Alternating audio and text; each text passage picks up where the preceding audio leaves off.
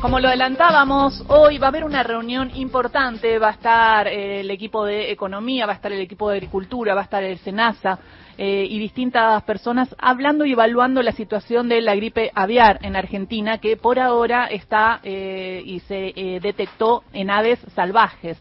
Para entender un poco más de esto, para que eh, tengamos precauciones, pero no nos alarmemos. Vamos a charlar con el médico infectólogo tropicalista Tomás Orduna. ¿Cómo estás, Tomás? Acá Gisela Busaniche, Carlos Ulanovsky y equipo te saludan.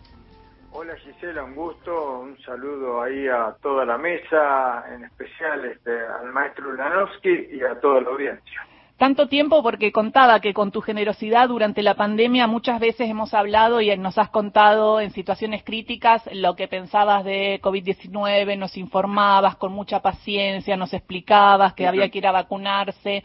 Eh, y hoy, hay que seguir vacunándose. Hay que seguir vacunándose, sí. El refuerzo cada 120 días. Más o menos, no, bueno, vamos a ver si pasamos a la cuota anual. Bien, bien. Ah, en eso están ahora, están investigando eso. Eso viene este año, sí. Bien. Y ahora te estamos llamando por la gripe aviar que se detectó en Argentina. Eh, tenemos que tener cuidado, puede llegar a, los pollos de granja. ¿Cuál es la situación si nos podés contar sobre esta enfermedad tropicalista? en el medio pasamos el brote de viruela símica. Ay, sí. Es impresionante, ¿no? Como, en fin, esto, esto habla de esta gran globalización y de lo que es el concepto de una salud dentro de la gran globalización, que implica que lo que le pueda pasar a los animales potencialmente está muy cerca de los seres humanos también, en esta interacción permanente. Yo no soy experto en lo que hace a la ecología de eh, los medios de producción animal, en cuanto esto pueden favorecer eh, este tipo, digamos, de acercamiento entre los salvajes silvestres y obviamente después los seres humanos y las aves domesticadas, que indudablemente hoy es una realidad. Y si esto del tipo de producción termina siendo parte de lo que favorece la expansión mundial, no lo sé. Las aves migratorias han existido siempre. Probablemente los virus eh, respiratorios eh, como influenza aviar, digamos, de las aves propiamente dichas, eh, han existido durante, qué sé yo, miles de años, no lo sabemos, pero con una poca interacción quizás con los humanos.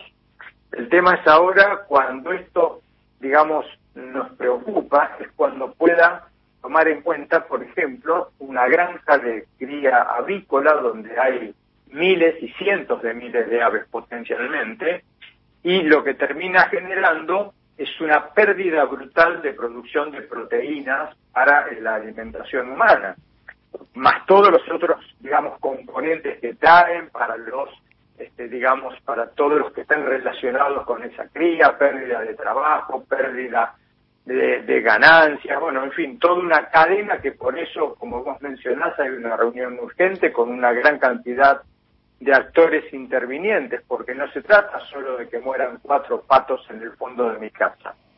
Que esto, por supuesto, también, porque cuatro patos son proteínas que no puede comer esta familia, que por ahí crea esos patos, diez patos, diez gallinas. Ahora, una pregunta. Si, nosotros, si, si hay un pollo que tiene gripe aviar y, y un humano lo come, eh, ¿se contagia gripe aviar? No, no, no. no. la, la, cocción de los alimentos, este, al igual que de los propios huevos de aves, no contaminan, no contagian las secreciones respiratorias y potencialmente las inyecciones de los animales infectados por donde hay emisión de virus es donde puede ocurrir.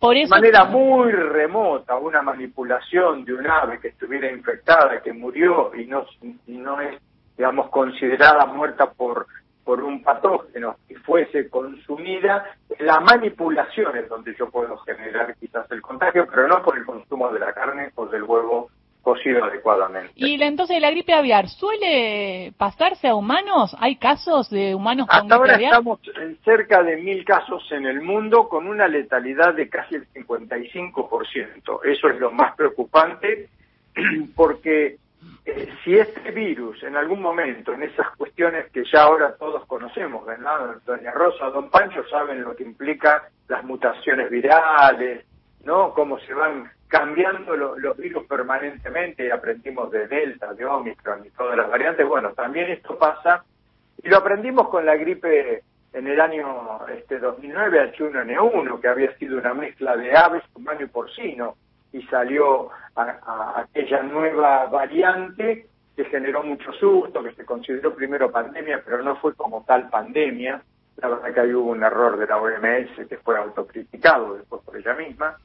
Y, esa posibilidad de mezclarse pueda tener en algún momento un componente humano que favorezca la transmisión. Por ahora no se ha dado y esos casi mil casos han sido en contacto estrecho con aves, buena parte de ellos trabajadores de granjas avícolas cuando se han producido las grandes episodias en granjas agrícolas, que vale decir que lamentablemente cuando aparece en una granja 50.000 pollos, que aparecen algunos, matan a todos. No se puede empezar a seleccionar quién está infectado asintomático, quién está enfermo, quién no tiene nada. Entonces, este, ahí lo que aparece es la necesidad de eliminar a toda esa granja, como pasó con algunos mamíferos, el brote que conocimos hace poco en, en España, en Galicia, de una granja de bisones, cría de bisones, donde aparecieron algunos bisones. Mataron a todos.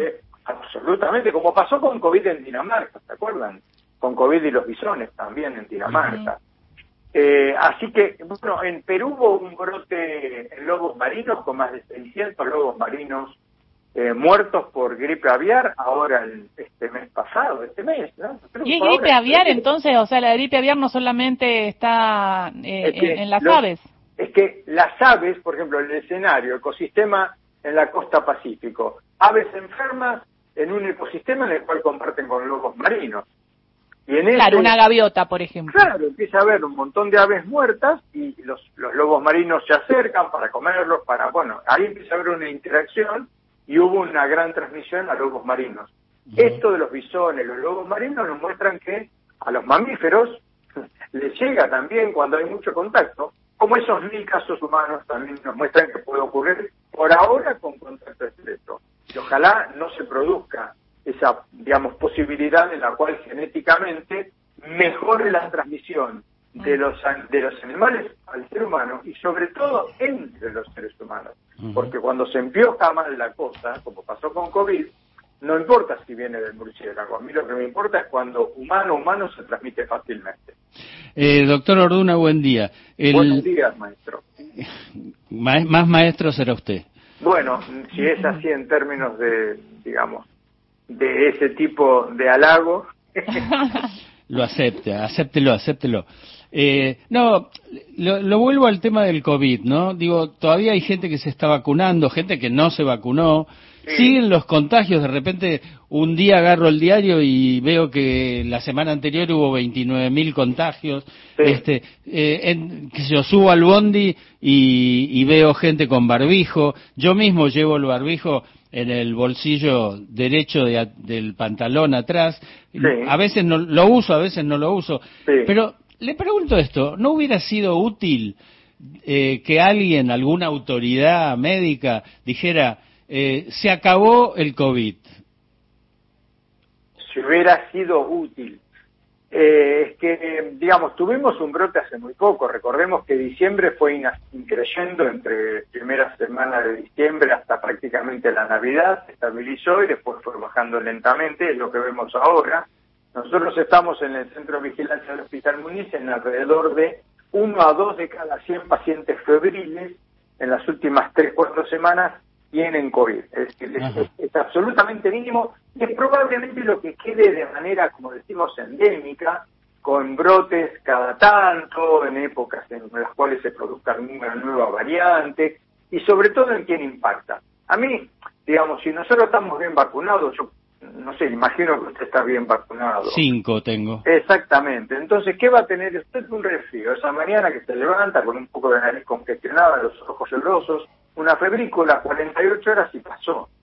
Y nosotros somos chicos grandes, y aún siendo chicos grandes vamos a llevarlo de esta manera. Quiero decir, este un cuadro que no nos va a preocupar. ¿En quién nos va a preocupar? En quien no esté vacunado, esté parcialmente vacunado, o nos toque pasar por una situación de inmunocompromiso, donde aún en la situación de inmunocompromiso el estar vacunado nos va a defender bastante. Pero... Declarar que no hay COVID es complejo, porque tenemos ese 1 o 2% de manera permanente. Entonces quiere decir que eh, tal vez el mensaje debería ser, bueno, acostumbrémonos que esto va a seguir, esto va a seguir. Esto va a estar endémico, endémico. y que cada uno de nosotros, en la medida en que en ambientes muy es, es complejo como usted lo dice. El otro día entré a un teatro y claro, nadie tenía barbijo y yo no me puse barbijo al final, porque teniendo hasta 1 a 2% de transmisión sí que la probabilidad es bajísima. O sea, pero alrededor mío, en 100 personas, seguramente uno de los portadores. Mire, pero es complejo. Doctor, una pregunta para ir cerrando. Hoy en la reunión, ¿qué puede llegar a pasar? ¿Qué pueden definir? No, enfatizar la necesidad de vigilancia, porque esto que nos, casó, no, nos cayó ahora como chiripa de regalo, eh, recordemos